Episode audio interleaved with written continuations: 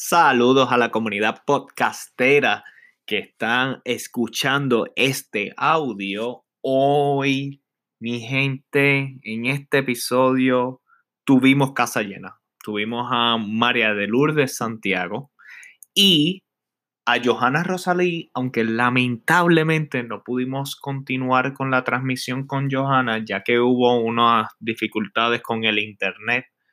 Pero pero vamos a estar trabajando con traerla de vuelta.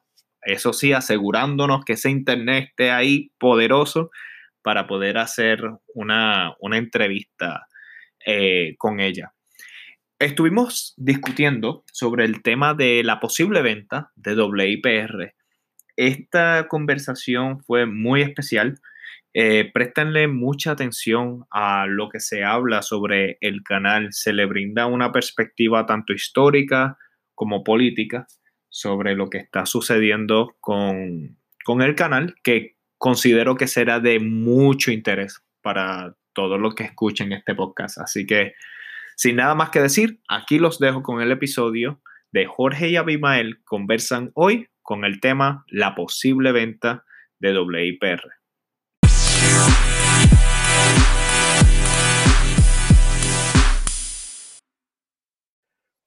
En este episodio de Jorge y Abimael conversan hoy, tenemos casa llena porque nos visita María de Lourdes Santiago y Johanna Rosalí. Así que pendientes.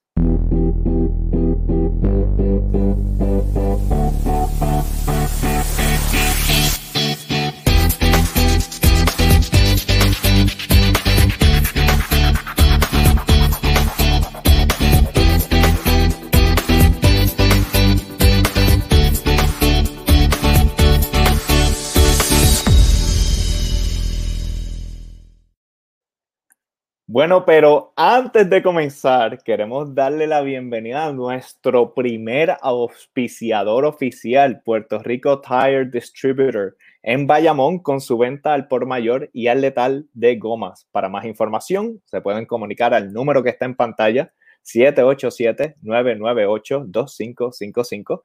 También en las redes sociales por el mismo nombre. Y para un cariñito con el precio, digan que lo escucharon aquí en Jorge y Abimael conversan hoy. Bueno, ahora sí, mi gente, vamos a lo que vinimos. Tal y como mencioné en la intro, tenemos casa llena porque hoy nos visitan dos grandes mujeres puertorriqueñas. Una dentro de la política y la otra es una gran artista. Por una parte, María de Lourdes Santiago. Ella es vicepresidenta del Partido Independentista puertorriqueño. Es la primera mujer en la historia en ser senadora por el mismo partido y ha sido ex candidata a la gobernación por su partido. Por otra parte, tenemos a una ícono, una leyenda viviente de la cultura popular puertorriqueña. Ella es la famosa Cristina Bazán, ella es Johanna Rosalí. Pero antes de darle la bienvenida oficial a ellas dos, les recordamos que todos los domingos, de una de la tarde hora Los Ángeles y cuatro de la tarde hora Puerto Rico, tenemos Jorge y Abimael conversan hoy con invitados especiales hablando temas de interés. Así que, bueno, ahora sí, como en todas las ocasiones, les quiero dar la bienvenida a nuestro coproductor y co-anfitrión, el escritor y activista social Abimael Acosta. ¿Cómo estamos, Abimael? ¿Cómo estás? Todo bien, Jorge, y saludos al público que nos está viendo en este momento y nos va a ver eventualmente. Abimael, tenemos casa llena. Yo sé, yo sé, tenemos casa llena. Hoy sí. casa llena. Hoy sí que, Artillería pesada. Artillería pesada, ¿ok? Así que, bueno, no quiero dejar a la audiencia esperando, así que vamos a presentarla a ellas dos. Comenzamos con María de Lourdes Santiago. ¿Cómo estamos, María de Lourdes?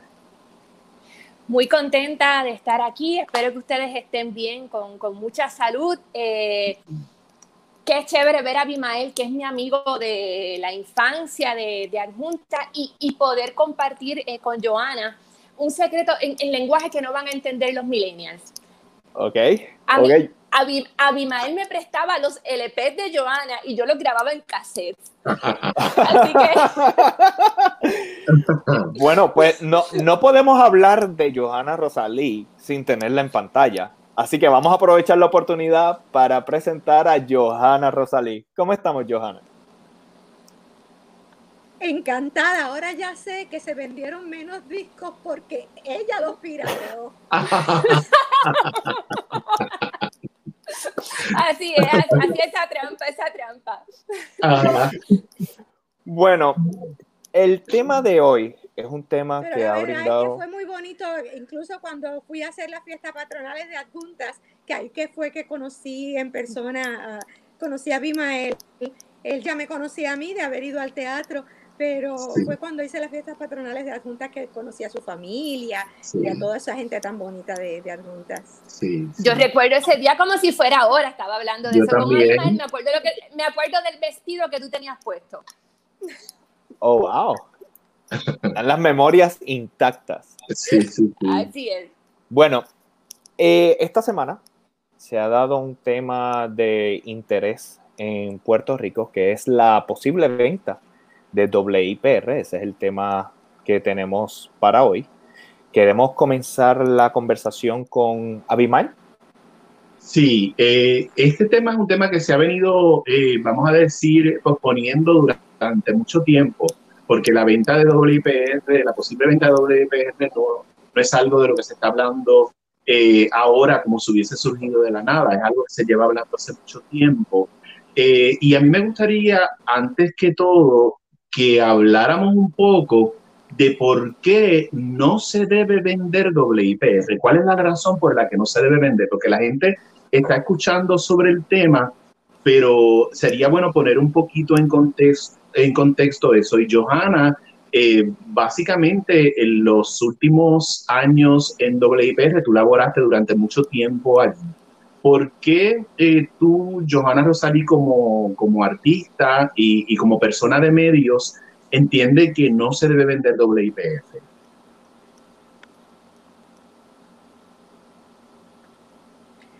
Mira, eh, yo conozco WIPR desde que se inauguró. Eh, las emisoras de la radio se inauguraron cuando yo apenas tenía un año de edad en el 1949, pero la televisión se inauguró en 1958 y yo vivía precisamente en la calle Domenech, en cuya esquina está ubicada prácticamente la, televisora. Eh, fui de los primeros niños que acudieron al programa del profesor Carámbula, que era el programa infantil que tenía WR cuando puso la señal por primera vez. Eh, y recuerdo la alegría de, Puerto Rico en general por el privilegio de tener su propia televisora, una, televisora eh, destinada a mejorar el sistema educativo del país, a aportar en ese sentido. Luego, con el devenir de los años, yo desarrollé una carrera profesional como actriz y puedo decir que aunque yo me desempeñaba principalmente en la televisión comercial, nosotros los actores de las telenovelas, los actores de los programas de comedia, eh, mirábamos a lo que se hacía en WPR con, gran, gran admiración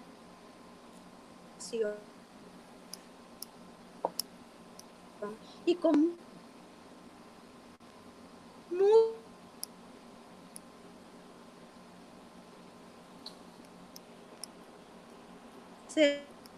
de para hacer cosas en debería ser considerada como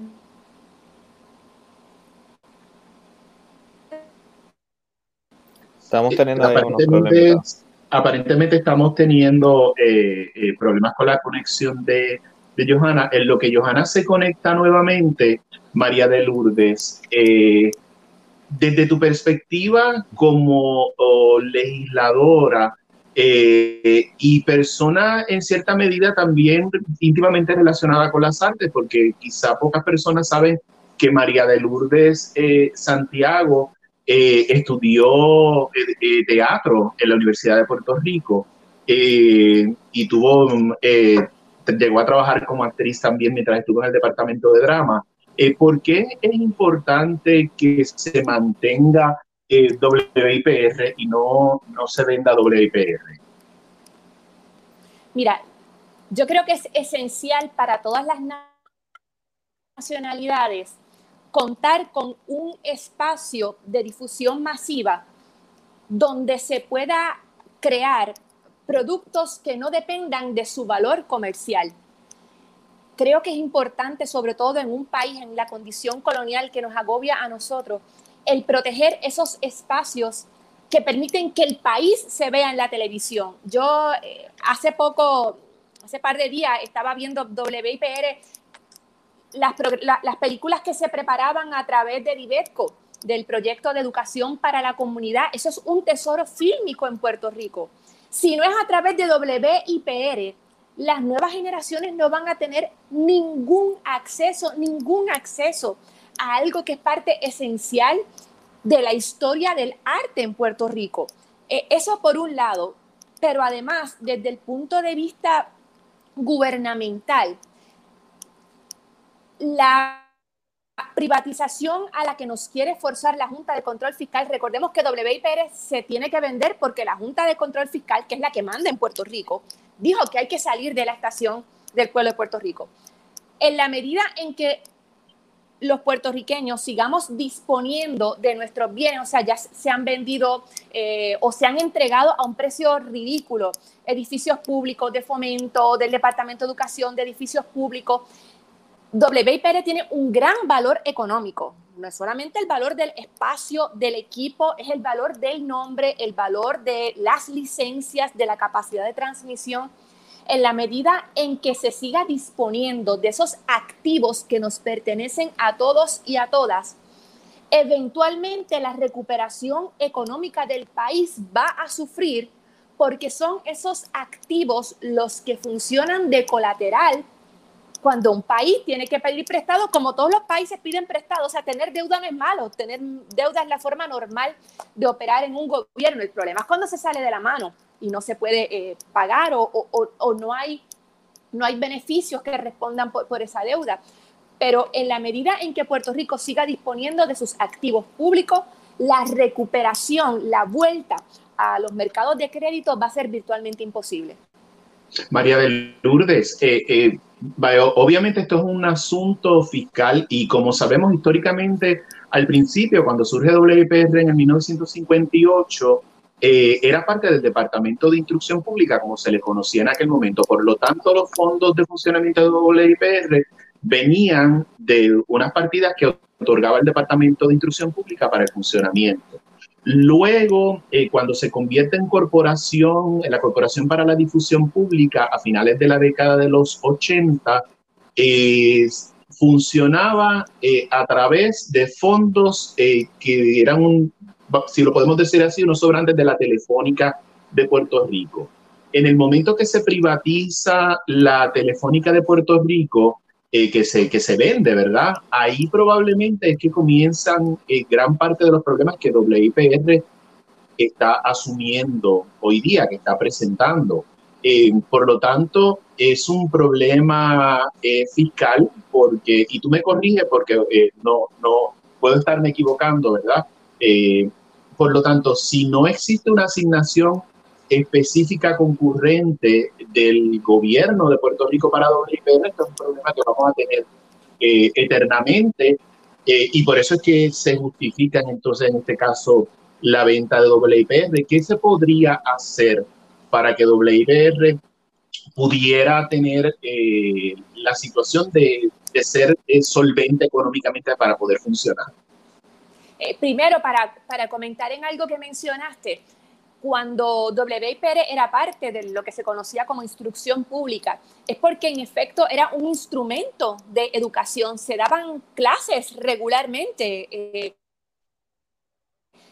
que se ha tratado de revivir ahora cuando durante la pandemia los niños y niñas no han podido ir a la escuela, así que ese es un valor adicional que tiene la estación del pueblo de Puerto Rico se supone que WIPR pueda generar algunos ingresos propios, eso no se ha podido eh, lograr de forma estable. En un momento como para el 2011, creo más o menos, se, tomó, se tomaron decisiones como eh, retirar a, WIPR de la red de, de PBS porque la licencia era costosa, se entendía que con ese dinero se podía promocionar eh, o se podía costear la producción de trabajos locales. Pero el problema que tiene WIPR en el fondo sigue siendo el mismo que aqueja al Departamento de Educación, a Energía Eléctrica, a acueductos, a prácticamente todas las agencias públicas. Puerto Rico es un país forzosamente empobrecido. Y para que la gente tenga una, una idea de que el problema no es que aquí no se produzca, de que aquí no haya recursos, en estos momentos en que llevamos más de una década en quiebra, Aquí las corporaciones extranjeras se siguen llevando todos los años la misma cantidad de 33 mil a 36 mil millones de dólares cada año. O sea, la mitad de toda nuestra deuda pública se la lleva el conjunto de las corporaciones extranjeras porque en Puerto Rico, mientras los asalariados tenemos que entregar entre el 15, el 20, algunos más de lo que ganamos en impuestos, las grandes corporaciones pagan 2%, 1%, 0%. Entonces, todo el sistema está diseñado para el mantengo de los privilegiados. Aquí la gente se queja mucho de que si los pobres, que si cogen los cupones, que si el pan. Aquí los grandes mantenidos son los mantenidos corporativos. Y en la medida en que no sea posible rescatar esos ingresos, aumentando las contribuciones, asemejándola a lo que son las tasas en otros países, va a ser muy difícil estabilizar la economía en Puerto Rico, por no hablar, claro, ¿verdad? Que es un elemento también importante de, de la falta de capacidad administrativa que uno ve en todos los renglones, eh, incluyendo WIPR. Pero eh, volviendo quizá a la pregunta, en, en, este momento bajo nuestra realidad fiscal, eh, ¿cuál podría ser una alternativa? bajo nuestra no pagar la deuda. No pagar la deuda. Nosotros no estamos en condición de pagar la deuda. Punto, punto. Y no es que lo diga yo desde el Partido Independentista. Economistas con los cuales nosotros tenemos unas diferencias abismales, insalvables. Expertos en economía, premios Nobel en economía, han señalado que la forma en que la Junta de Control Fiscal ante la jueza Taylor Swain ha estructurado el pago de la deuda no es sostenible. Nosotros no estamos en posición de responder por esas obligaciones. Entonces tenemos que escoger por eso. Hoy estamos hablando de WIPR, pero podríamos estar hablando del retiro de maestro. O sea, ¿es la deuda o es el retiro? ¿Es la deuda o es WIPR? ¿Es la deuda o es energía eléctrica? Es en la situación actual, es matemáticamente imposible que nosotros cumplamos con las obligaciones eh, con los acreedores, que hay acreedores de todo tipo, pero en su mayoría eh, fondos buitres, que, y que esto es importante que la gente también no, se olvide de ese detalle. Aquí hay gente que compró bonos a peseta por un dólar, algo que en su origen costaba un dólar. Aquí hay gente que lo que pagó fue una peseta. Y entonces quieren que le pague el dólar y un poquito más. Entonces, es, la rapiña, ¿verdad? Eh, de los especuladores lo que nos está obligando a asumir esas obligaciones que, valga la redundancia, que, en Puerto Rico sencillamente no estamos en condiciones, no se puede. El país tiene que escoger. Yo tengo una pregunta, María de Lourdes, y con esta pregunta también quizás si podemos integrar a Johanna, sé que también estamos teniendo unos retos ahí con, el Internet, pero vamos a, luchar con eso. Eh, la pregunta es la siguiente. Los talentos de WIPR han mencionado que existen otras alternativas que no sea la privatización. ¿Cuáles podrían ser algunas de estas alternativas? Johanna ya está conectada con nosotros. Ella está conectada, lo que me gustaría verificar es que nos esté escuchando.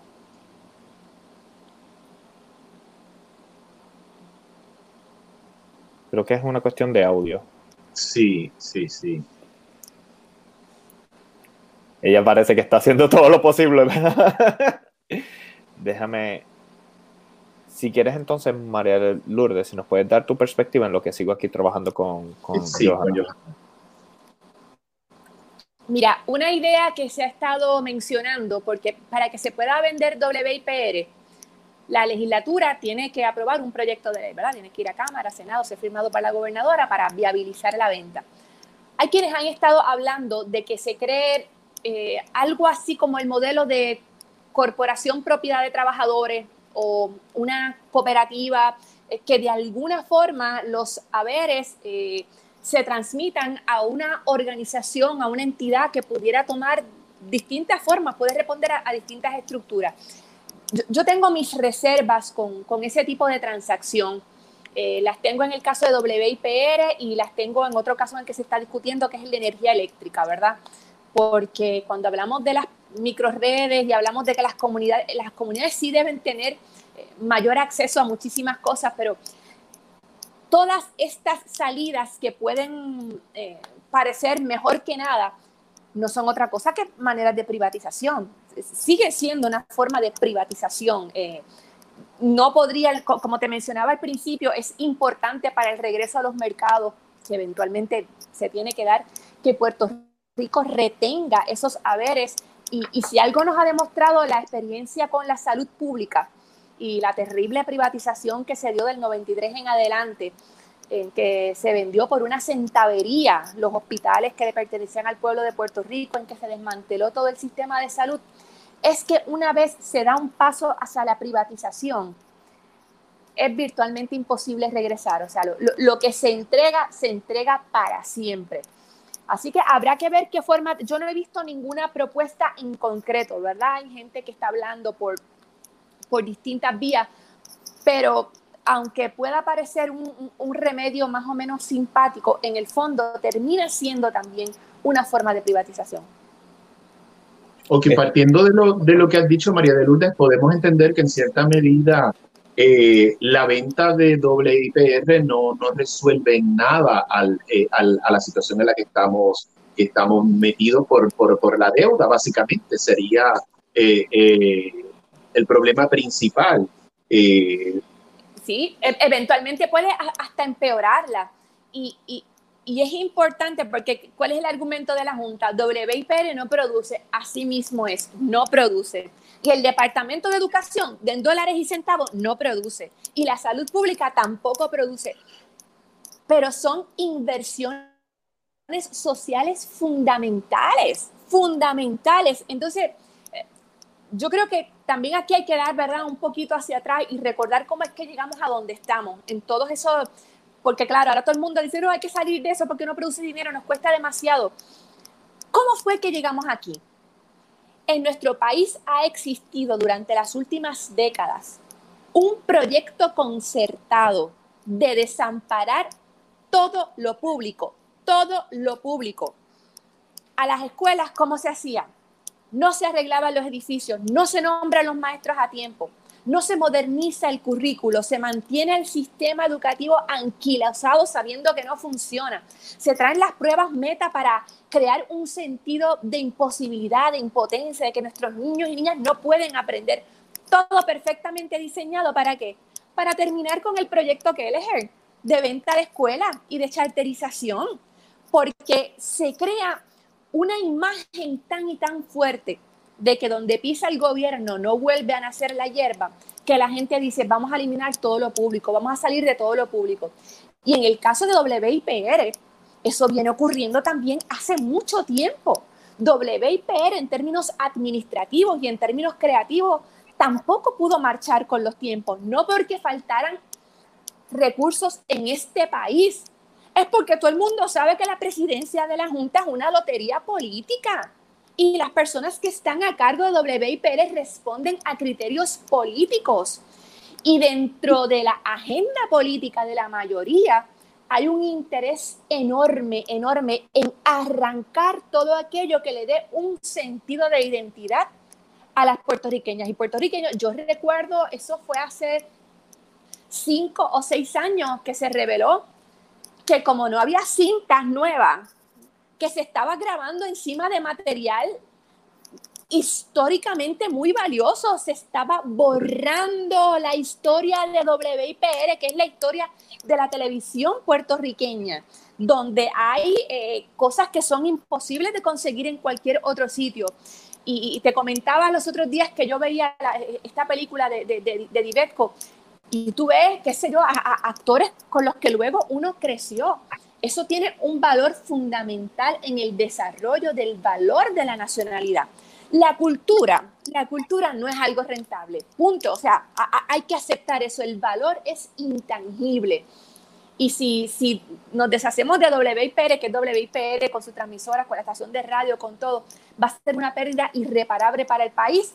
Recordemos que eh, las amenazas bajo las que están eh, otras, otras empresas públicas que, que, realizan funciones similares, como es el caso de Radio Universidad, eh, que también está bajo asedio con, con la privación de recursos a la UPR. Y también, María de Lourdes, también eh, yo creo que sería, es importante que aunque es un medio de comunicación masiva, tanto WIPR como WIPM y las estaciones de radio 940 y Alegro, que, es en FM, que yo creo que ha habido, el, la, el, público ha tenido una confusión con relación a cuál es el propósito de, de las estaciones del pueblo de Puerto Rico y no solamente el público, probablemente hasta desde el punto de vista de administración también, ha habido una confusión porque se ha querido equiparar en ocasiones lo que es las estaciones del pueblo de Puerto Rico con la televisión comercial. Eh, y probablemente si queremos equiparar WIPR con la televisión comercial, eh, y en ocasiones hasta con contenido, ¿verdad? Hasta con contenido que se ha producido eh, en WIPR, puede provocar esta sensación en el público de que es lo mismo y realmente no es lo mismo el propósito por el que se crea eh, las estaciones del pueblo de Puerto Rico no es el mismo propósito por el que surge la televisión comercial en el 1954 en Puerto Rico. Quizás si, si eso hubiese sido algo que se hubiese recalcado, eh, podríamos tener a un pueblo que estuviera más identificado con lo terrible que es eh, la venta de WIPR para, para nuestra cultura como puertorriqueños. Eh, ¿Cuál es tu reacción con relación a esto? Como suele ocurrir en todos los renglones de la vida, pero sobre todo en el arte, las copias son malas. Y en el momento en que WIPR quiso convertirse en un calco de la televisión comercial, con programas de entretenimiento que no tenían el mismo atractivo que la televisión comercial, entonces pues fracasaba el proyecto completo, ni le dabas espacio a, a la difusión educativa y cultural, que es la función de WIPR, ni lograbas atraer una audiencia que se sentía mucho más cautivada eh, por la televisión convencional, por la televisión eh, eh, comercial, que en Puerto Rico también ha sufrido un, un gran golpe, ¿verdad? Eh, uno va por esos pasillos de las grandes televisoras como, como, como Telemundo y uno recuerda el momento en que eso era el, el bullicio, la cantidad de, como un gran taller de trabajo. Eso ha desaparecido, que creo que también e, es otro elemento importante. Los artistas para prosperar necesitan un espacio de creatividad, de difusión y WIPR, tanto a radio, televisión, proveían ese espacio servían además como un espacio de, entrenamiento técnico, no solamente a jóvenes profesionales, también a los jóvenes de la escuela superior que hacían sus prácticas allí. Así que eh, eh, eh, es un entramado, ¿verdad?, de, cosas que van a desaparecer si, si es la decisión del gobierno el acceder a la petición de la Junta de Control Fiscal. que no, no, sabemos en qué va a parar hasta el momento no se ha radicado la legislación que se necesita para privatizar. Eh, creo que hay diversidad de opiniones entre la mayoría parlamentaria, desafortunadamente debido a la forma en que está eh, compuesta la legislatura, pues con los votos de los PNP se pasa cualquier medida, no, necesitan apelar a la, oposición. Así que puede pasar eh, cualquier cosa, pero en última instancia, si, si hubiera si esa resistencia política no es lo bastante fuerte y no está dispuesta a llegar hasta las últimas consecuencias, recordemos que todo esto es parte del reino de la Junta de Control Fiscal. Eh, la, ley eh, promesa no permite que la Junta eh, por decreto apruebe una ley, pero sí le da control absoluto sobre el presupuesto. En Puerto Rico mm. actualmente no se puede gastar literalmente un centavo, esto no es una exageración, o sea, no se gasta un centavo si la Junta no lo permite. Y aún las leyes que sean aprobadas por Cámara, Senado, firmados por el gobernador o gobernadora, tampoco entran en efecto si la Junta no da permiso. O sea, hoy en Puerto Rico, nosotros, los puertorriqueños y puertorriqueñas, y los funcionarios y funcionarias electas, buenos, malos o regulares como sean, no pueden ni ponerle el nombre a una calle sin el permiso de esos siete fulanos por los que nadie votó. si esto no es una tiranía, ¿verdad? Que por definición es cuando las personas son gobernadas sin su consentimiento, a mí que alguien venga a explicarme qué es ¿Qué pasa entonces? Que la Junta retiene el poder de utilizar su facultad de manejar el presupuesto eh, para forzar a la Asamblea Legislativa a hacer cosas. Porque ¿qué es lo que dice promesa? Que es una cosa, pero bárbara, retrógrada, primitiva, abusiva. El presupuesto de Puerto Rico funciona de la siguiente manera. Promesa dice, la Junta prepara un plan fiscal y se lo envía al gobierno y el gobierno se lo devuelve con sus comentarios y pueden seguir en ese toma y dame semanas, meses, lo que sea. Al final, el plan fiscal y el presupuesto, dice la ley, son los que decida la Junta y el mero envío de ese plan fiscal y de ese presupuesto a los funcionarios gubernamentales en Puerto Rico, su mero envío, su notificación, basta para que eso sea lo que prevalezca. Hmm. Así que a, menos que verdad que haya aquí una disposición política, por eso yo eh, en la campaña pasada eh, usaba el lema de a la Junta de un vaso de agua. si uno no está dispuesto a ir a todo, pues aquí puede pasar cualquier cosa. Y yo he visto eh, cómo los legisladores que en un momento defienden, han defendido cosas importantes. Yo recuerdo el cuatrienio pasado al Partido Popular, legisladores que me decían que, que sobre su cadáver se afectaba el, el retiro de los maestros. Pues lo hicieron y ellos están vivitos y coleando, o sea, no tuvo que morir nadie. Claro, claro. Eh, Jorge, ¿tienes alguna pregunta en este momento? Sí, sí, y me gustaría hacer un comentario. Lamentablemente intentamos mil formas con, con Johanna, pero la conexión no, no ha sido favorable. Eh, vamos a comunicarnos con ella para ver cómo podemos hacer para en una próxima ocasión tenerla. Eh, pero bueno, quiero excusarla a ella y pedir disculpas a la audiencia, hicimos todo lo posible. Pero bueno, aquí tenemos a María de Lourdes, así que vamos a, a seguir con, con, ¿verdad? Con nuestras preguntas. Tenía una eh, que era, cada país, perdón, ¿cómo el, ¿cómo el de Puerto Rico se puede asegurar que en este canal no se transmita una programación que se acomode a la agenda política del Estado?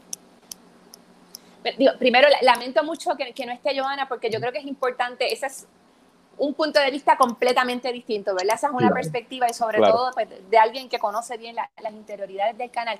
Mira, eh, la, pregunta que, tú me haces, eh, la respuesta es bien sencilla, cuando este país empiece a votar distinto, aquí populares y PNP han anunciado WIPR para acomodar a su gente.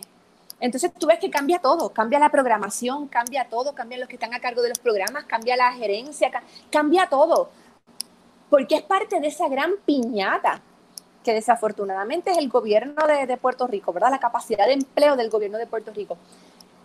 Yo creo que a estas alturas nadie debería ser tan ingenua como para pensar que lo que la gente que ha gobernado no ha podido hacer bien, honestamente, decentemente, por 10, 20, 30, 40, 50 años.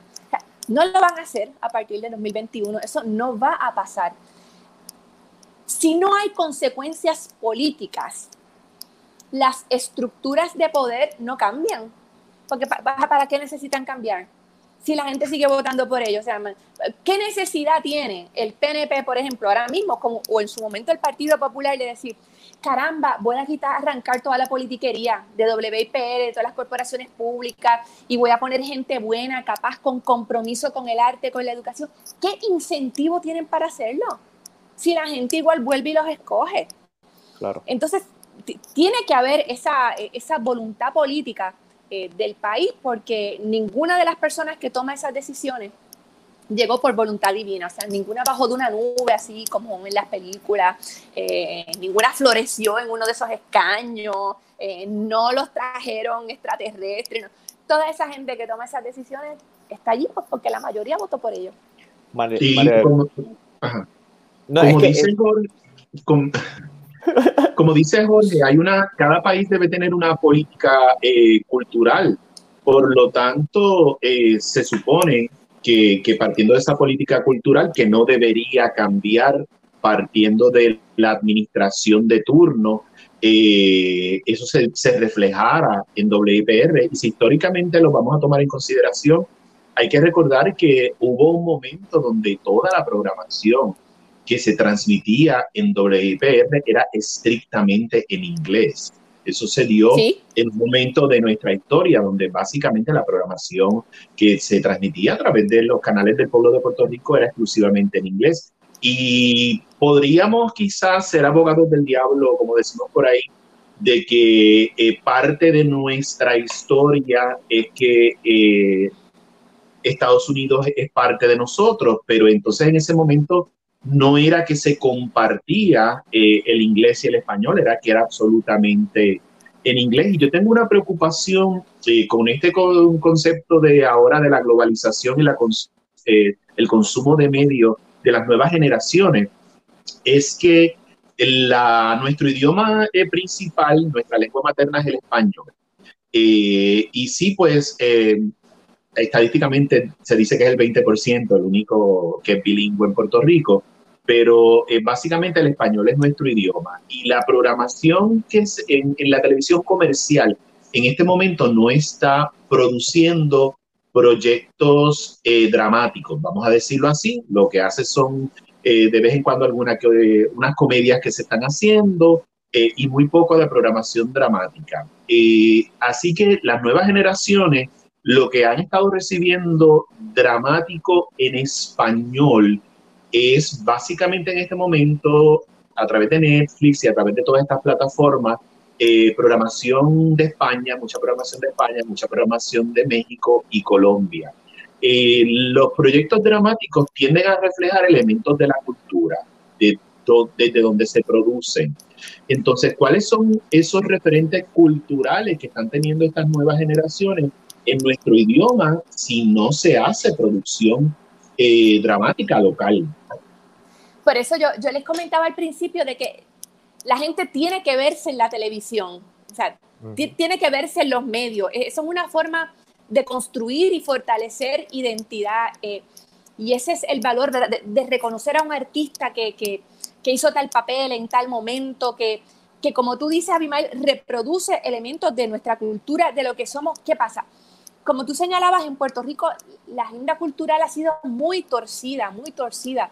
Eh, recordemos, ¿verdad? Y, jurídicamente Puerto Rico no, es parte de Puerto Rico, pertenece a los Estados Unidos. Eh, y literalmente, literalmente, no es que lo diga el Partido Independentista, ¿verdad? Literalmente lo ha dicho el grupo de trabajo de, de Casa Blanca. Si los Estados Unidos mañana quieren empaquetar a Puerto Rico y vendernos a los chinos, lo pueden hacer más recientemente en las decisiones que ha emitido la jueza Taylor Swain en los casos de la quiebra de Puerto Rico, ella ha sido muy clara eh, diciendo que el día que el gobierno, el Congreso de los Estados Unidos, quiera deshacerse del gobierno electo de Puerto Rico, lo único que tiene que hacer es aprobar una ley. Eso es así. Mañana el Congreso se reúne y dice, sacamos a Wanda Vázquez y sacamos a todo el mundo y tienen la posibilidad jurídica y legal de hacerlo porque eso es el Estado Libre Asociado. E, e, es, esa, esa sumisión política se reflejó en lo cultural, por ejemplo, cuando se creó el Instituto de Cultura en Puerto Rico, que se creó como un vehículo para cooptar al independentismo.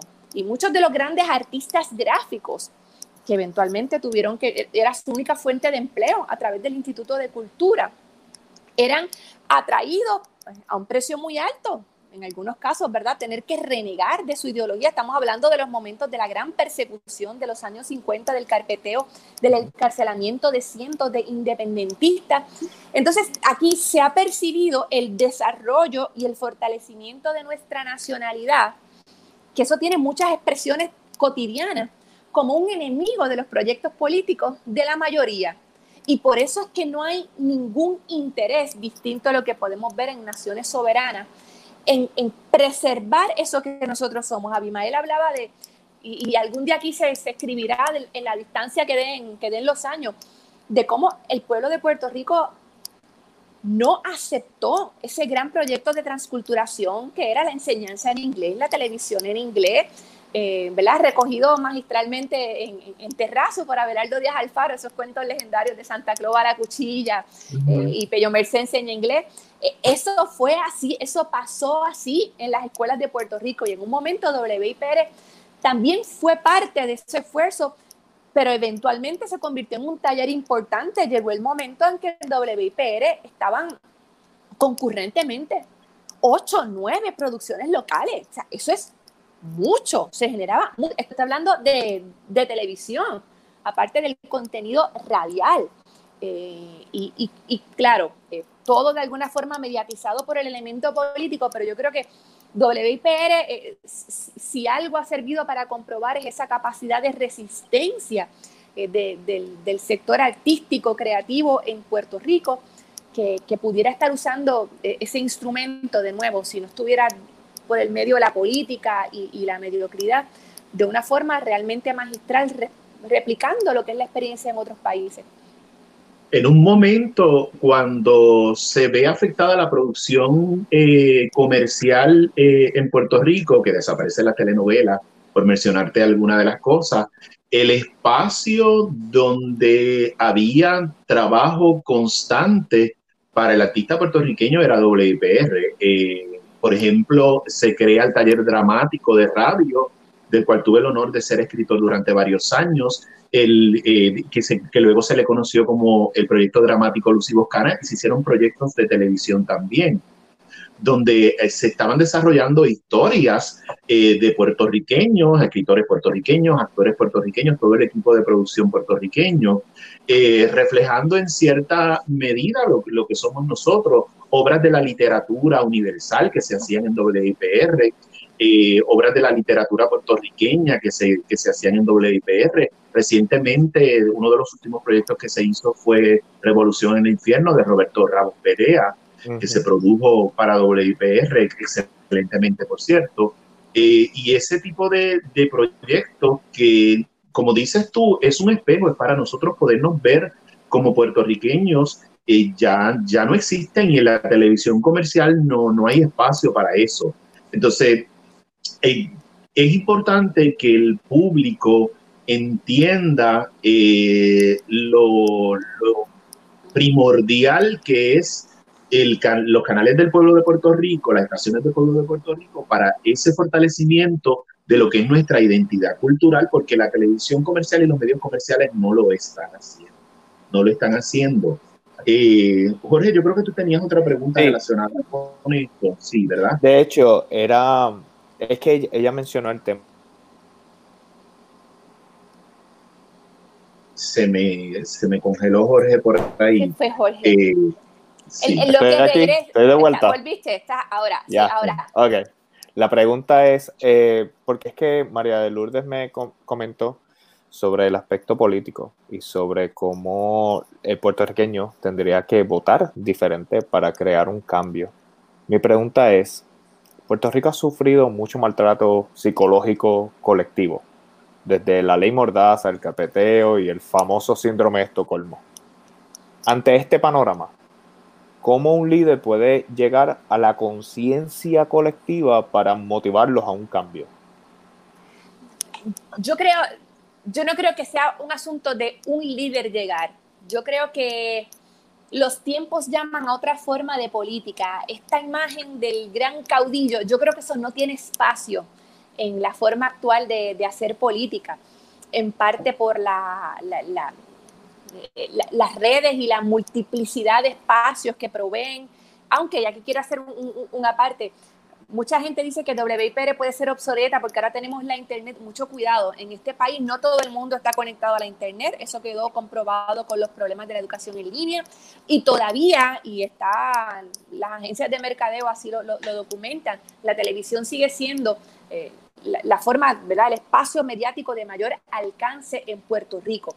Pero volviendo a, lo que planteaba, yo creo que poco a poco la gente va despertando. Yo creo que no, eso, la figura mesiánica, la figura eso no hay espacio, no hay espacio para eso en la modernidad. Lo que ocurrió el verano pasado, que todavía no tenemos muy claro cómo se originó, ¿verdad? Porque yo creo que ahí también hay una, hay, unos poderes eh, que, todavía no han sido revelados, ¿verdad? ¿Cómo se reveló el chat? ¿Por qué en ese momento? O sea, creo que hay algo, eh, algo de diseño, un, designio que todavía no podemos entender. Pero eso sirvió para llevar a la gente a la calle, gente que nunca en su vida había protestado por nada, gente que era del mismo partido del gobernador cuya renuncia exigían. Y, creo que eso se monta también, porque los procesos en los pueblos son así. nada ocurre, ¿verdad? Espontáneamente del todo. Eso se monta en, la experiencia del huracán, con la gente sintiéndose abandonada por los poderes del Estado de Puerto Rico y de Estados Unidos. Y las comunidades eh, buscándose, gestionando su propia salvación. Pasa el verano, llegan los temblores, se, se ve nuevamente la incapacidad del Estado de responder.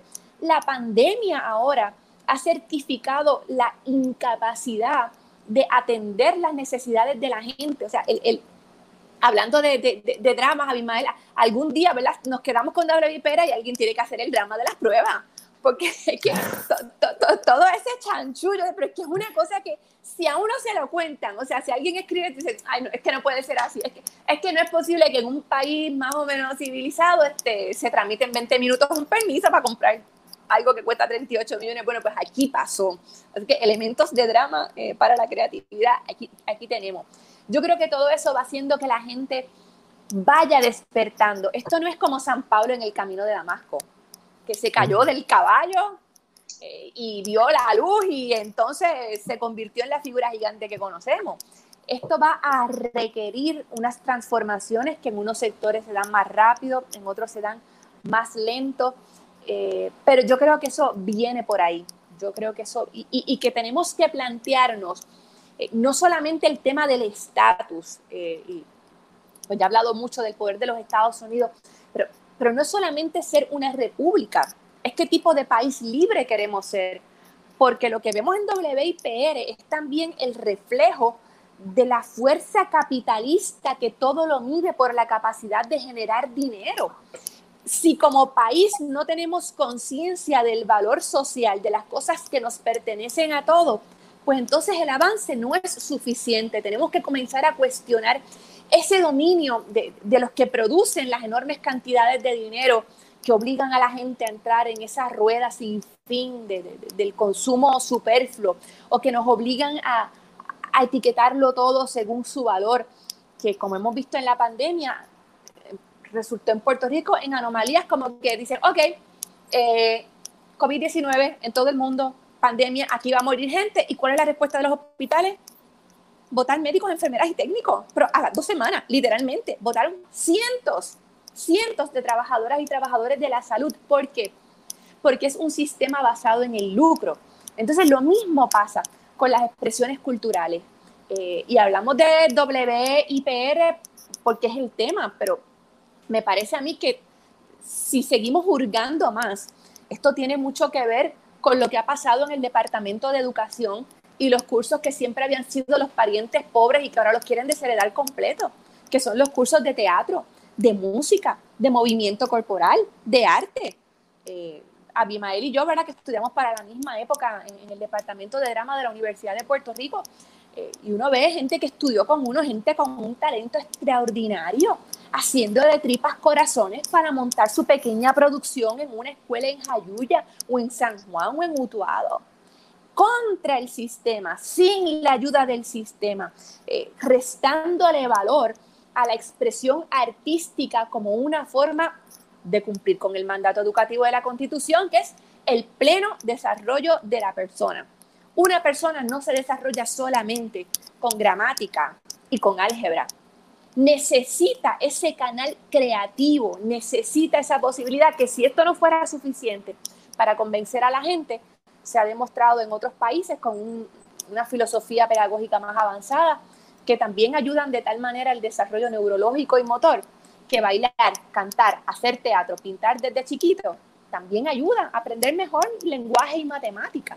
Entonces, eh, en, WIPR es un poco donde, ¿verdad? El, punto máximo, ¿verdad? donde termina siendo erupción todo ese abandono eh, de las artes que se percibe desde los grados primarios.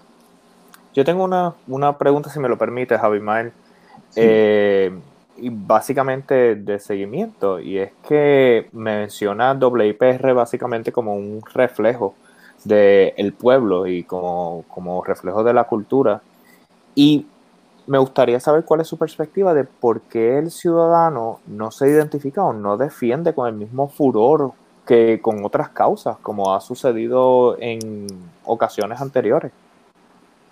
Yo creo primero que mucha gente ve la televisión educativa como algo muy lejano, ¿verdad? Que es este, música clásica y violines o, o, que no perciben el teatro o la expresión teatral. Porque volvemos al tema de, de la educación.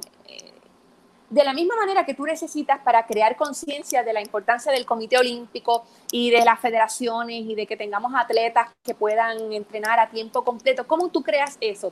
Desarrollando el amor y el conocimiento del deporte desde una etapa temprana. Con las expresiones artísticas pasa lo mismo. no es silvestre, en alguna gente puede que sí, pero en la mayoría de la gente no.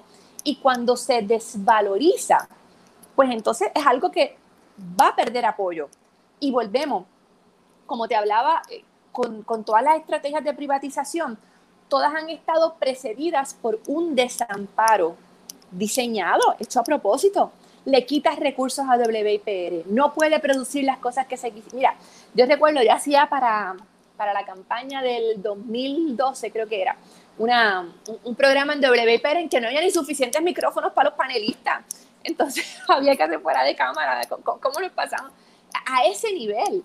Eh, y, la falta además de, que es importante en, en, todo lo que en Puerto Rico tiene que ver con la cultura, cómo construimos esa agenda de la que hablaba Abimael, en la que podamos compaginar el rescate de las cosas del pasado, su preservación, con las nuevas expresiones artísticas, que en ocasiones pueden ser muy encontradas, ¿verdad? En ocasiones pueden ser hasta contradictorias o, hasta excluyentes, alguien podría argumentar, pero es función del Estado el armonizar eso que fuimos y la capacidad de lo que podemos ser dentro de las expresiones del arte. Si eso no se hace, tú no vas a generar apoyo a iniciativas como WIPR. Hubo un proyecto que eh, Johanna Rosalí era una de las conductoras principales eh, y luchó por ese proyecto hasta lo último, hasta que el proyecto finalmente... Cultura Viva, ¿verdad? Cultura Viva. Cultura Viva eh, fue un proyecto que, a diferencia de lo que mucha gente dice eh, de WIPR, hay gente que dice WIPR no lo ve nadie, en el caso de Cultura Viva había mucha gente que veía Cultura Viva al punto de que había hasta pasos de comedia, parodia, sí, parodias sobre Cultura Viva. Y Cultura Viva llegó a ser una, eh, un happy medium, quizá podríamos decir, entre esas dos vertientes, de la parte eh, clásica eh, del arte y las otras vertientes, quizá modernas, quizá más contemporáneas. En un momento recuerdo que era Johanna Rosalí, era Milly Hill, Magali Carrasquillo y estuvo Huelmo, que en ese momento era, era un rapero. Después Huelmo ha movido su carrera a diferentes, a diferentes áreas, ¿verdad? Y había una representación de esos nuevos movimientos artísticos en el, en el, en el campo musical eh, en Cultura Viva y había espacio para todo eso. Era, era como una especie de, de fusión de todo esto que conocemos como clásico, eh, más todas estas nuevas vertientes que se estaban dando. Así que el espacio existía y podíamos ver que en ese momento Cultura Viva era el canal, el programa más visto de WIPR. Y aún así, eh, hubo un momento en que se llevó una batalla a nivel administrativo para que Cultura Viva desapareciera, logrando que desapareciera eventualmente. Y, un espacio, ya se veía que era un programa que estaba funcionando. Y, un espacio gestionado principalmente por mujeres. Eh, igual por mujeres igual que otros proyectos que también se dieron en televisión comercial yo creo verdad que ahí hubo un momento un, un boom de la presencia de la mujer puertorriqueña en los medios y cultura viva, pues una lástima que, que no esté Johanna para, para hacernos, ¿verdad? contarnos la historia de cómo, cómo nació, cómo se creó. Eh, hay que dejarlo para el próximo programa que, hagan con ella, porque yo creo que es importante verlo, importante verlo también desde esa perspectiva eh, del género, igual que como dice Abimael, que se dio una, una fusión y que la gente lo veía, lo veía. Yo creo que si, la gente si en televisión comercial hacen una parodia de algo, es porque todo el mundo sabe cuál es el referente, si no, no tiene ninguna gracia. Correcto, sí. Eh, en un, otro punto que quería traer, que tú lo mencionas realmente, es el rol de la mujer dentro de los medios de comunicación. Es, es interesante que la primera administradora general de WIPR fue una mujer, eh, que fue el Cicalero. Linda Hernández fue directora de la Corporación para la Difusión Pública. Eh, la primera eh, directora de la, de la Corporación para la Difusión Pública fue Carmen Junco yo quizá, una pena que no esté Johanna en este momento, porque Johanna pues ha estado más tiempo en los medios que yo, eh, trabajando y ha estado más, más, eh, más de cerca, pero este, esto no se da de la misma manera en la televisión comercial. Las mujeres en la televisión comercial en posiciones administrativas no es que no han existido, pero han sido menos que lo que ha hecho WIPR, que en cierta medida en, eh, quizá quisiéramos que fuera aún mayor, pero WIPR ha hecho eso históricamente. Estamos hablando desde los inicios de WIPR. Yo creo que en, en todos los espacios, ¿verdad? Y esto eh, pasa lo mismo ah, cuando a mí la gente me pregunta por qué no hay mujeres en política, más mujeres en política. Bueno, en, en, en todos los espacios en que se requiera un trabajo que no tiene horario, donde muchas veces el trabajo tiene que ir primero que la familia, porque si no el trabajo, punto, no, no, se hace. En la medida en que las mujeres se quedamos amarradas a, a, la responsabilidad mayor en términos familiares, pues eso es muy difícil. Y entonces se ve mucho más, me parece a mí, es mi impresión, se ve mucho más esa presión en, en el sector privado. Eh, así que WIPR, como tú señalas, unas mujeres que fueron en su momento pioneras, no quiere siempre decir que la presencia de la mujer garantiza una perspectiva de género como una quisiera, ¿verdad? Eh, yo creo que el mejor ejemplo está ahora mismo en la Asamblea Legislativa, donde las gatilleras del odio y de la exclusión son mujeres. Las principales gatilleras de la exclusión son mujeres. Pero es importante, eh, aparte de eso, seguir ganando en esos espacios. Esa, eso fue una pregunta que le hice a Mariana Nogales, que la tuvimos de invitada, eh, cómo el Código Civil eh, que, que, atenta tanto contra los derechos de, de, las mujeres eh, fue, fue aprobado por Cámara y Senado, donde hay varias mujeres allí. Pero eso es, eso es harina de otro costal. quiero traerte otro, otro aspecto importante, que es hasta en cierta medida contradictorio, como la función principal de WIPR cuando se crea además del apoyo eh, y la difusión de nuestra cultura, era eh, la educación.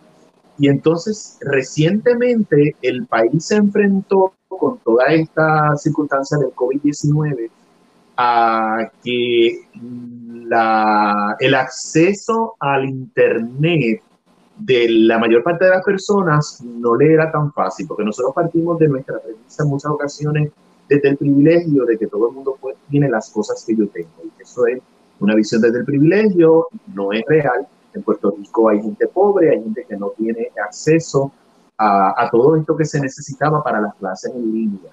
Eh, también fue un tema que hablamos en uno de los programas anteriores.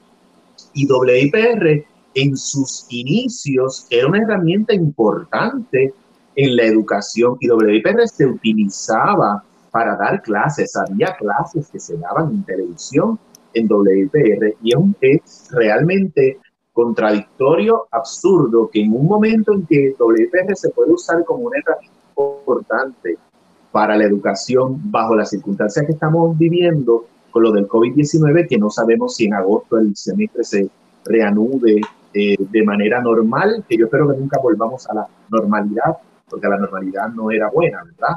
Eh, sino que nos repensemos, pero no sabemos si en agosto regresamos a esa normalidad que existía eh, y todavía no se puede estar en los salones de clase de la misma manera y tenemos a WIPR ahí y se pretende vender cuando en este momento puede ser una herramienta bien importante bajo las circunstancias que estamos viviendo. Bueno, la, varias organizaciones magisteriales hicieron una encuesta encuestaron al 15% de los maestros, así que es una, muestra significativa. Eh, y, encontraron que solamente el 40% de las estudiantes y los estudiantes tienen acceso a un aparato electrónico propio, sea, iPad, computadora, teléfono, y acceso a la Internet. Eh, acceso a Internet suficiente para que las personas que están en la casa puedan, puedan estar conectados. Así que yo veo muy difícil eh, ese regreso, según se está planificando, que probablemente sea con educación a distancia en agosto. Muy difícil las computadoras que el gobierno compró a un precio exorbitante porque incluye un contrato ridículo de 10 millones de pesos para entrenar a los maestros. Imagínate, volvemos, hablamos de que austeridad en unas cosas, pero ¿cómo tú me vas a decir que el departamento va a gastar 10 millones de pesos en entrenar maestros? Total, que las computadoras no terminan de llegar hasta, hasta octubre. Y WIPR, y esa fue una petición, se radicó a través de nuestros legisladores por petición de la, de la Federación de Maestros, otras organizaciones, que se utilizara WIPR. Y yo creo que no solamente para efectos de, de transmisión, sino pudo haber sido una colaboración importante para la producción de material que se hubiera podido distribuir también a través de los medios cibernéticos. O sea, porque dar clase a distancia eh, no es simplemente sacar fotos del libro o mandar asignaciones por WhatsApp. Tiene su ciencia. Es difícil grabar, editar, producir, transmitir de una manera distinta cuando no tienes esa retroalimentación de la reacción inmediata del estudiante. Es una ciencia, no, no es enseñar en el salón. Y WIPR tenía unos recursos espectaculares, los tiene todavía, ¿verdad? Eh, que yo creo que deben ser parte de una alianza porque independientemente de lo que pase, eh, yo creo que, el avance que ha habido forzado eh, en la utilización de la tecnología, eso no va a desaparecer, para bien o para mal, ¿verdad? Yo tengo muchas reservas con, lo que ha ocurrido, pero eh, creo que todavía queda ese potencial importantísimo de WIPR. Y no olvidar que WIPR no son solamente las estaciones de televisión, son dos estaciones de radio también que eran unos recursos adicionales que se tienen para la educación en este momento.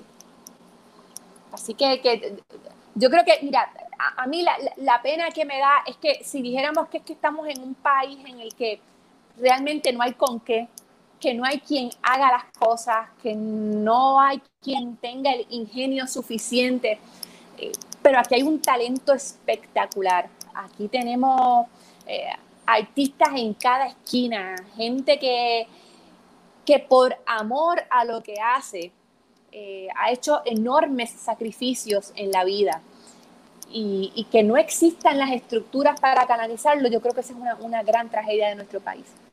Y es triste, eh, María de Lourdes, y es el último punto que voy a decir eh, antes de que Jorge retome, el cómo yo tuve la, la, bendición de quizá haberme tocado los últimos rabitos, como decimos allá en la Junta, de, algunas cosas buenas desde el punto de vista de que hayan espacios eh, para, para, los artistas poder, poder trabajar. Yo tuve la oportunidad de trabajar en WPR, tanto en radio como en televisión, durante mucho tiempo. Ese no es, eh, no es la realidad de, de, todas estas generaciones que están levantándose de artistas en Puerto Rico.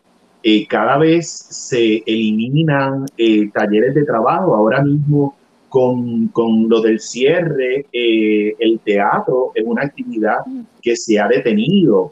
Eh, los talleres dramáticos son mínimos y en muchas ocasiones yo veo personas que conozco, que son personas que tienen mucho talento, que como hay que pagar a fin de mes eh, todo, todos nuestros gastos, los, la misma necesidad de trabajo los ha empujado hacer proyectos probablemente en la televisión comercial que no son lo que ellos quisieran, ni es para lo que ellos han sido entrenados, porque a veces la gente los conoce eh, por el trabajo que están viendo en la televisión, pero no saben que son personas muy entrenadas, que son personas muy capaces, con unas carreras muy importantes.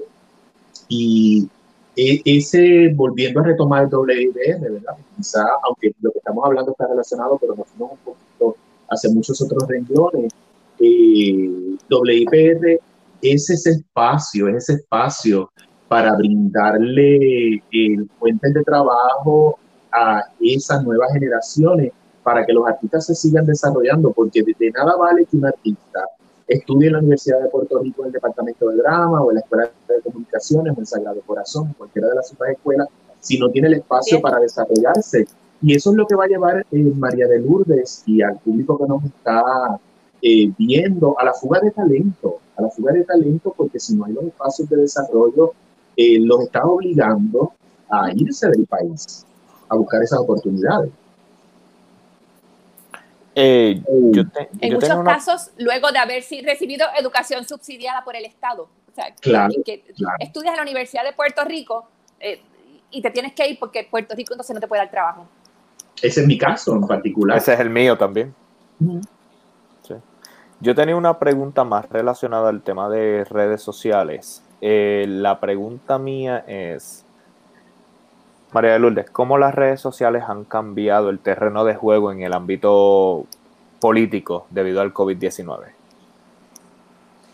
Bueno, aún desde antes, ¿verdad? Porque en, en, el caso nuestro, que somos un partido de oposición, la mayoría de los paneles que tú ves en radio y televisión son populares y PNP, no hay espacio para el independentismo, en una pequeña fracción es que nosotros estamos pendientes, así que estamos presentes. Así que a nosotros las redes nos dan la, la, oportunidad de publicar nuestro material.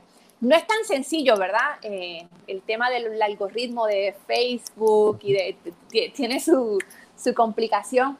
Y, y, ahora, pues con el aislamiento, eh, yo creo que nos ha obligado a, a, a, producir más, a publicar más. De hecho, ya unos cuantos live, programas como es. Mira, esto que estamos haciendo nosotros quizás no se daba si, no hubiera sido por la pandemia. Entonces, creo que, como lo que podemos hacer dentro de lo terrible de la circunstancia del, del COVID-19 es aprender, ¿verdad? Es rescatar lo bueno que, que, esto nos haya dejado. Esto no puede desaparecer porque eh, hemos demostrado que se puede lograr una conexión importante en la que antes no, que antes no nos habíamos planteado. Así que yo agradezco infinitamente oportunidades como, como esta de estar hablando con ustedes. Eh, quisiera abrir la sesión a unas preguntas de nuestra comunidad, pero Abimael, ¿tenías alguna pregunta que se te haya quedado antes de...? Si me voy de pronto es que estoy como con 5%. Ok, ok, bueno, pues entonces, Abimael, ¿tienes alguna preguntita rápido? Eh, no, no, básicamente, eh, básicamente eran esas. Lo único que vuelvo, con la machaca, eh, es importante que, el público entienda la importancia de lo que son las estaciones del pueblo de Puerto Rico. Eh, no es solamente, como algunas personas dicen, para darle trabajo a los artistas, sino es una reafirmación de nuestra identidad cultural. mírelo desde esa manera. Si nosotros seguimos viendo eh, como, como referente culturas que no son la nuestra, eh, que no está mal, ¿verdad? Porque somos seres eh, globales, ¿verdad? Pero lo que estamos viendo son proyectos de España, son proyectos dramáticos de Colombia, son proyectos de México. Nosotros no nos estamos mirando en el espejo. Eh, y yo recuerdo hace unos años atrás, y no había esta globalización como está ahora, que recuerdo que mi sobrina dijo que estaba viendo algo y dijo, ay, eso está muy chido. Y ahí yo me di cuenta de la influencia que tiene la programación extranjera en nuestras nuevas generaciones Así que es importante que entendamos por qué, por qué WIPR debe permanecer, por qué WIPR es primordial para el fortalecimiento de nuestra identidad cultural como puertorriqueños. Me gustaría entonces aprovechar la oportunidad. Sé que María de Lourdes tiene 5% y tengo varias preguntas de la comunidad, así que disculpen si no he podido seleccionar la pregunta de ustedes, pero bueno, aquí voy. Ah, tengo a Salvador, él es casi un colaborador de nosotros aquí en este programa. Dice, saludos, pregunta para María de Lourdes. La Junta de Control Fiscal y los gobiernos han implementado medidas tales como impuestos, recortes en servicios esenciales, entre otros. En el pasado nos dijeron que todas esas medidas iban a ayudar a saldar la deuda pero vemos que cada vez son más y más las medidas que surgen. Las antiguas imposiciones no cumplieron su objetivo. ¿Hasta cuándo el pueblo va a tener que pagar una deuda no auditada? Bueno, tú recordarás cuando comenzó el IBU, primero era el 5.5, después el 7, después lo subieron, una gente pedía el 8, entonces después subía el 10, después el 11.5. No era el IBU, entonces si cerramos las escuelas. Hoy, por ejemplo, el Departamento de Educación tiene por niño mucho más recursos de lo que había tenido anteriormente. El problema no es estrictamente financiero, hay un problema también gravísimo de, de, diseño de gobernanza, hay un problema gravísimo de, administración. Eh, y esos impuestos, mientras cargan a la gente pobre, lo que quiere decir que disminuye su capacidad eh, adquisitiva y disminuye la posibilidad también de tener acceso a servicios necesarios. Mientras eso ocurre con la gente común y corriente, los decretos de exención contributiva no los toca nadie, que eso se negocia en secreto.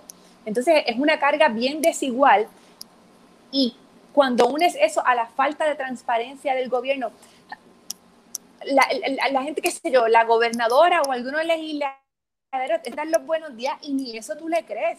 La falta de acceso confiable a la información gubernamental también impide que el país pueda emitir un juicio preciso de cuál ha sido la eficacia de cuál medida y cuál debe ser descartada.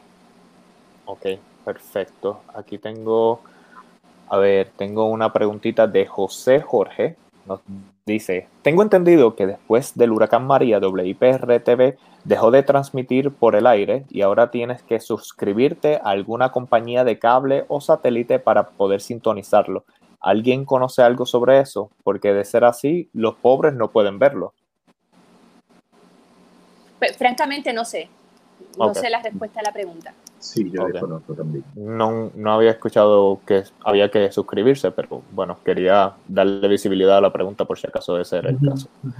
Eh, tengo también aquí Ricardo Vázquez, nos pregunta, sí, ok, pero ¿qué puede hacer WIPR para ser solvente? Nada, nada. Es que yo, si, si por solvencia entendemos que WIPR genere suficientes recursos a través de auspicios privados, ¿verdad? Que sería la manera de generar ganancias. Estamos hablando de cambiar completamente eh, la mentalidad o, lo que es el proyecto. Digo, recordemos que ha habido, por ejemplo, eh, televisión española, yo creo que es un, gran ejemplo de televisión pública que ha sabido eh, producir en, un esquema muy particular, y es que el control no puede ser estrictamente del partido que está en el poder. Eso yo creo que es otra opción también que, hay que evaluar. Pero volvemos, va a haber, va a haber empresas eh, públicas que nunca van a ser rentables. O sea, no estamos hablando como del agua y la luz que efectivamente se podrían hacer rentables. Eh, hay temas en educación y en salud que van a tener que ser subsidiadas. Oye, como subsidiadas son, qué sé yo, cosas que identifican a los países eh, la producción de oliva o la producción de maíz y de soya en los Estados Unidos, eh, que son actividades económicas importantísimas y cómo funcionan, porque son subsidiadas por el Estado. María de Lourdes, ¿cuánto por ciento tenemos en esa batería? Debo estar como en dos, ya mismo me voy así. Ah, tengo, una pregunta más de la comunidad, o Abimael. No, no, sigue, sí, sí, sí. Ok, Carmen Acosta dice, Saludos a todos y las invitadas de lujo que tienen hoy. Como educador en teatro, opino que no solo es un error, es inaceptable. La finalidad del WIPR es educar, no comercial. Me hago la pregunta, ¿acaso no se le negó acceso a los periodistas hace poco mediante ese alegato de que la función de la emisora es educar? No entendí lo último, pero ¿acaso no se acceso a periodistas? Repito. Y sí, ¿acaso no se le negó acceso a los periodistas ah, ah, hace poco? Mediante el alegato de que la función de emisora es educar. Sí, pero ahí no se trató de educar. Ahí y nosotros radicamos la querella ante el Contralor Electoral cuando se prohibió la entrada de los periodistas para la conferencia de la gobernadora sobre el manejo de, la pandemia, eso fue para todos los efectos un anuncio político electoral. Entonces se utiliza el término no educativo, es para informar. No, se usó para politiquear. Por cara de si es un espacio, si es un espacio de notificación que en ocasiones anteriores se había dado con presencia de periodistas, ¿verdad? Pues se le ve la costura desde la luna de que lo que querían era evitar eh, ese intercambio con la prensa del país. Y esto en la medida cuando la prensa tiene una mordaza, el país tiene puesto una venda. Y eso fue lo que trataron de hacer con ese ejercicio de excluir a la prensa de WIPR. Abimael, tenemos 2% de, de María de Lourdes. De María de eh, hay todavía hay unas preguntitas adicionales por aquí que veo. Eh, eh, veo que, tuvimos que alterar un poco el formato. sí, sí, sí. la gente no sabe, pero tuvimos problemas con la conexión de Johanna. Yo tuve problemas con la conexión, pero traté de hacer todo lo posible para que se notara lo menos posible. Yo le, pregunté una pregunta de Abimael y todo. O sea, ah. Sí, aquí José R. Espada nos dice que la cultura se sitúa en la esfera de las cuestiones del Estado, porque el destino de un pueblo depende del valor que sus gobiernos dan a la cultura. Es una cita. Eh, yo quería mencionar algo que, que dijo María de Lourdes, que obviamente volvemos a caer en un tema que hemos hablado a través de todos estos programas, eh, que es eh, nuestra situación política eh, actual y nuestra situación colonial. María de Lourdes mencionó televisión española eh, y televisión española, una, en muchas ocasiones, gran, gran parte de esas producciones que ellos hacen que se han convertido en éxitos internacionales, que lo estamos viendo ahora mismo en Netflix, se hacen en coproducción con otros países, con otras televisoras públicas de otros países que se hacen. es muy probable que nuestra situación colonial no nos permita eh, hacer eso a nosotros, por ejemplo, con WIPR. Aunque WIPR hizo colaboraciones precisamente con televisión española, eh, hubo una especie de especial eh, o documental que se hizo sobre Rafael Hernández que se, que se coprodujo con televisión española. habría que, que, analizar esas posibilidades dentro de nuestro estatus colonial. ¿verdad? María de Lourdes, antes de que se desaparezca de la pantalla, eh, una, unas últimas palabras. casi que los oigo entrecortados. unas últimas palabras, unas últimas palabras para cerrar. agradecerles a ustedes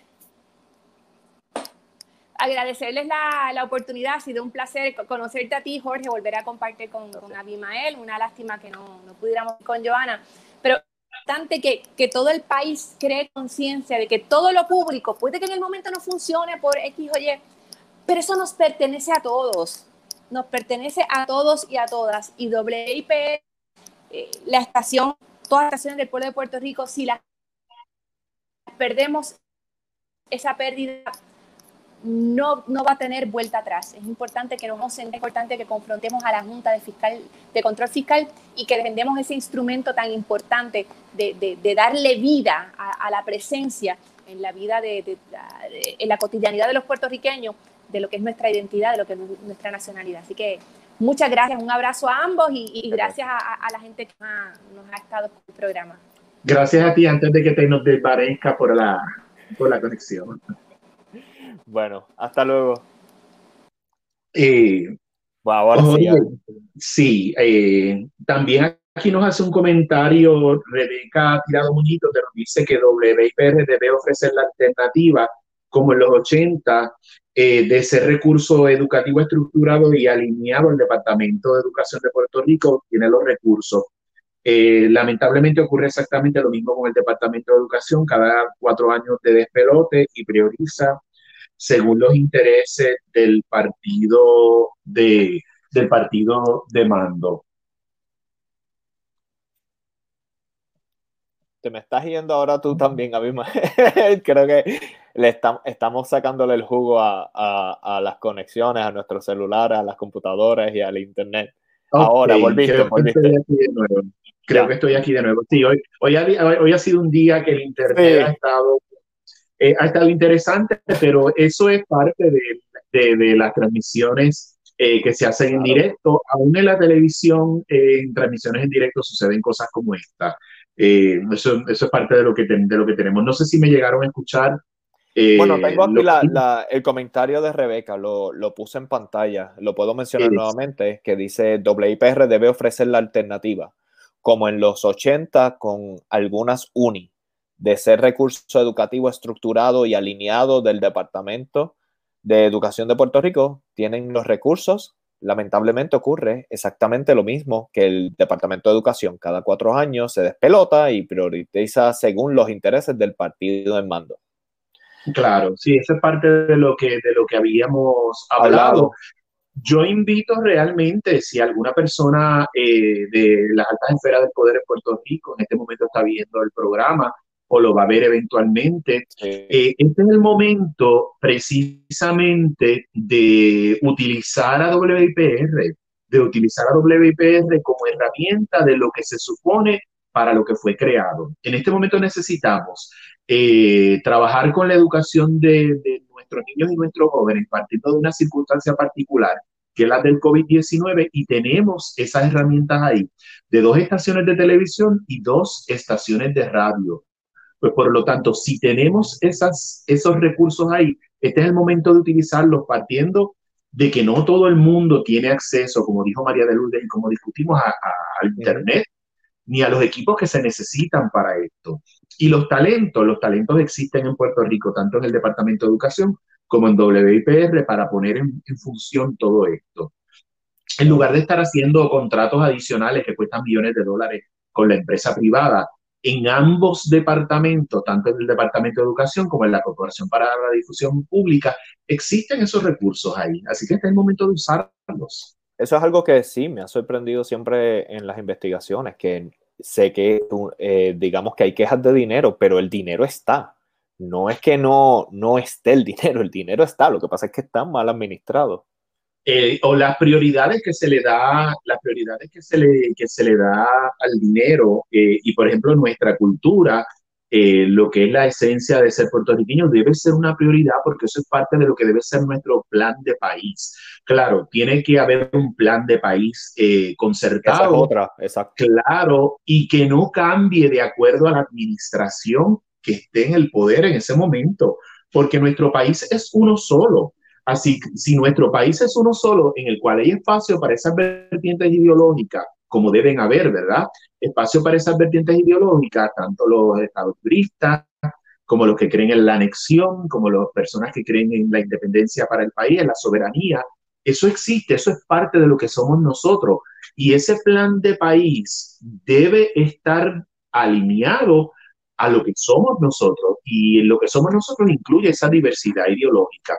Por lo tanto, yo no veo el por qué el contenido o el funcionamiento de WIPR y el Departamento de Educación, por mencionar dos ejemplos, debe variar de acuerdo a la administración de turno porque tiene que estar alineado hacia ese plan de país que nos incluye a todos. Aquí tengo un comentario eh, de Pedro Orlando Torres. Nos dice, ninguno ofrece alternativas. Soy testigo de cuando se borraron y tiraron al camión de la basura todos los documentos históricos. Fui testigo del proyecto de Lucy Boscana y se lo pasaron por el forro. WIPR se desvirtuó, nunca ha representado el interés del pueblo.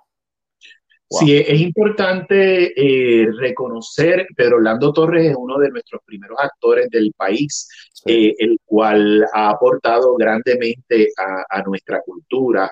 Eh, lamentablemente lo que nos está diciendo Pedro, saludos a Pedro, allá un abrazo enorme para ti, es que esa falta de conciencia cultural que probablemente existe en nuestro país, y no solo en nuestro país, eso existe en muchos países, ¿verdad? Pero en este caso estamos hablando de Puerto Rico, ha llevado a eso que nos menciona Pedro y que mencionó Johanna.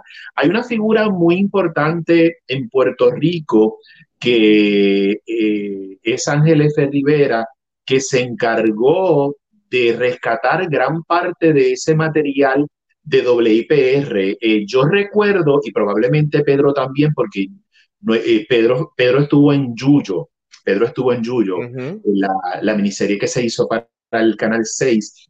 Eh, de hecho, mi inicio como actor en la televisión fue en La Charca, en WIPR. La primera vez que trabajé como actor en televisión fue en WIPR, en la miniserie La Charca, un personaje pequeñitísimo que ni hablaba.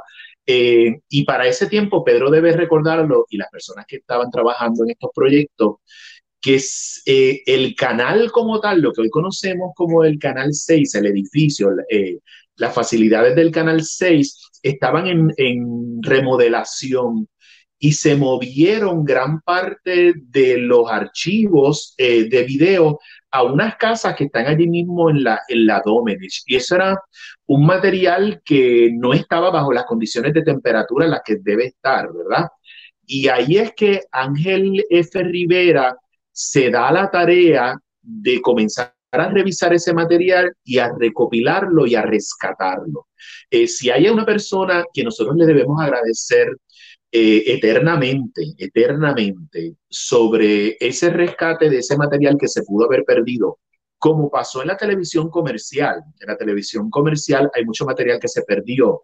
Es Ángel F. Rivera, un, un proyecto del cual Johanna Rosalí fue parte, que es parte de la historia de la televisión en español, no solamente la televisión puertorriqueña, sino de la televisión en español, la televisión hispana es Cristina Bazán.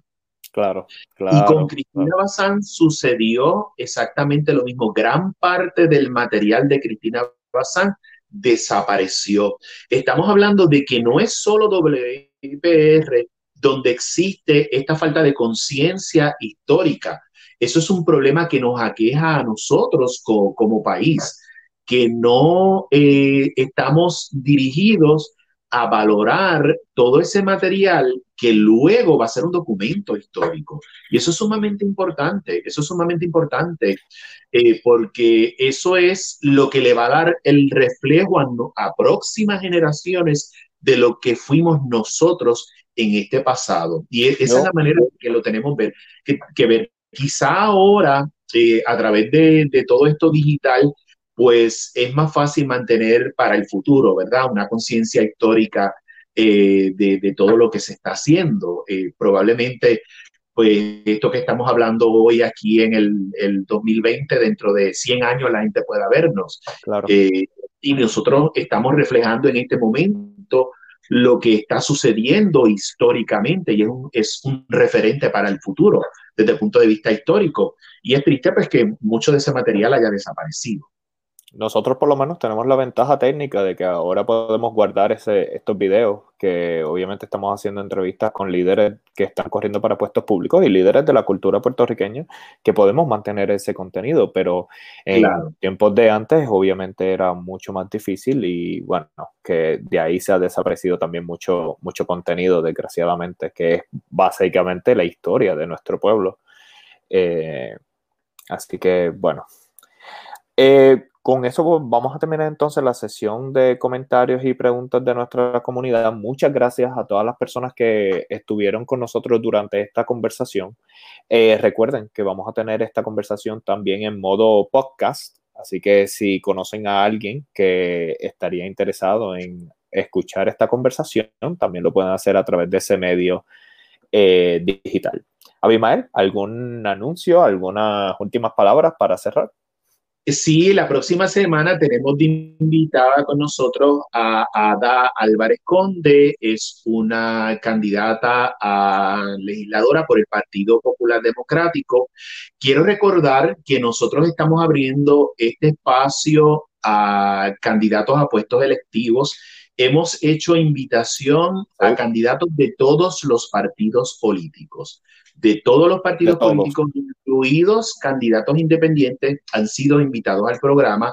Tenemos coordinada la participación de muchos de ellos, pero hay otros candidatos a los cuales se le han hecho invitación y no han respondido a esto, a nuestra invitación. Es importante recalcarlo para que el público que nos está viendo eh, sepa que la gente que está viniendo a nuestro programa eh, no necesariamente nosotros ideológicamente coincidimos con ellos o con todo lo que ellos digan y que nosotros hemos abierto un espacio para esto, para, para eh, la discusión de los temas que afectan el país desde las perspectivas de todos los partidos políticos. Hay personas que pues eh, hasta el momento no se han comunicado con nosotros, pero quiero garantizarle al público de que aquí hemos abierto el espacio para que personas de todas las ideologías políticas, incluidos candidatos independientes, tengan un foro en el cual expresarse, en el cual nosotros hacerle nuestras preguntas y abrir espacio, sobre todo para que usted como público pueda comunicarse directamente con estas personas, porque en pocas ocasiones el público tiene la oportunidad de comunicarse directamente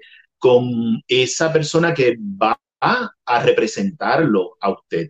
Eh, luego también vamos a tener eh, más invitados de diferentes, eh, de, diferentes ideologías políticas y síganme en las redes sociales.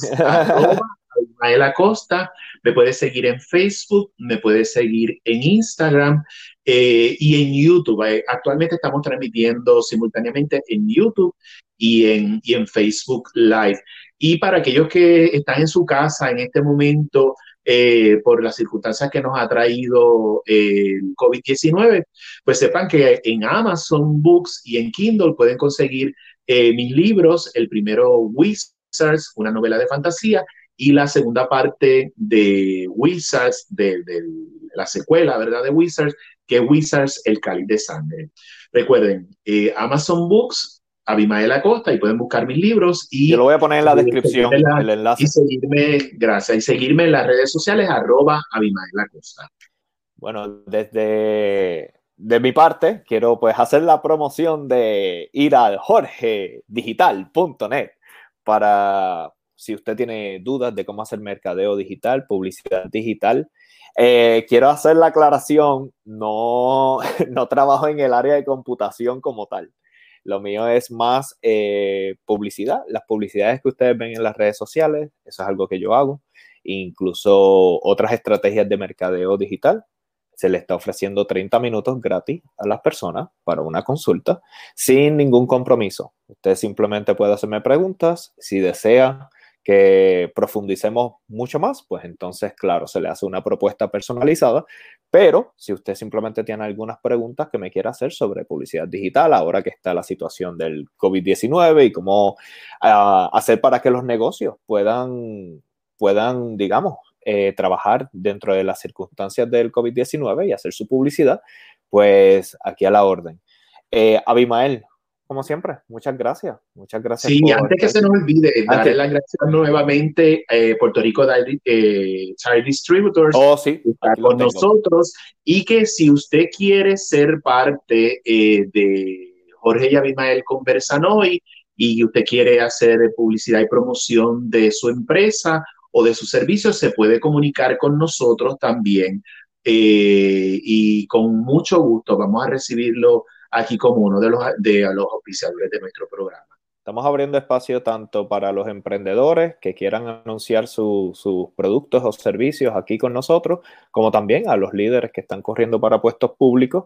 Y como dijo Abimael, y quiero recalcar sobre eso, se le han hecho invitaciones a todos los partidos. No es que a unos sí y a otros no, a todos. Lo que ustedes están viendo es, estamos yendo en orden de las personas que están contestando esa, esas invitaciones. ¿ok? Así que sin nada más que decir, muchas gracias mi gente por estar aquí con nosotros. Recuerden, todos los domingos tenemos una cita aquí en Jorge y Abimael Conversan Hoy. Muchas gracias y hasta luego.